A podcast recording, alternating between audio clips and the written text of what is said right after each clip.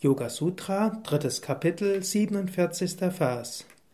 Vollkommenheit des Körpers ist Schönheit, Anmut, Kraft und diamantene Festigkeit. Om Namah Shivaya, herzlich willkommen zu den täglichen Yoga Vidya Inspirationen. Ich spreche über das Yoga Sutra, 47. Vers, drittes Kapitel. Patanjali hatte im vorigen Vers gesagt, dass durch regelmäßige Konzentration Vollkommenheit des Körpers entsteht.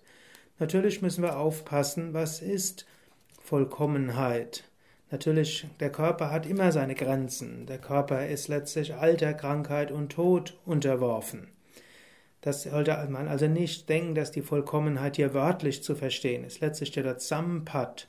Und Sampat heißt auch Großartigkeit und eine besondere Entwicklung.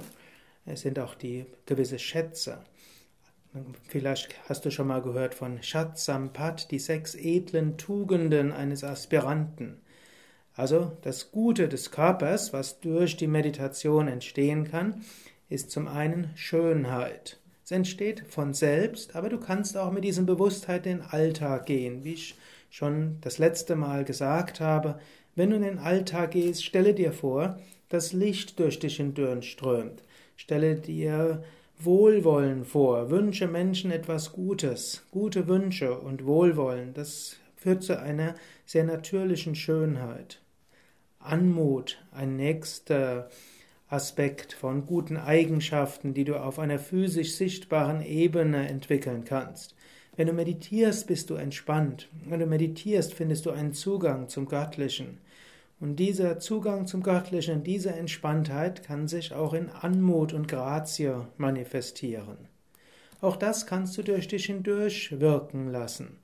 Du musst niemandem etwas Großartiges beweisen, du musst nicht große Leistungen erbringen, sondern sei ganz natürlich, spüre das Göttliche in dir, manifestiere es und du spürst diese Anmut.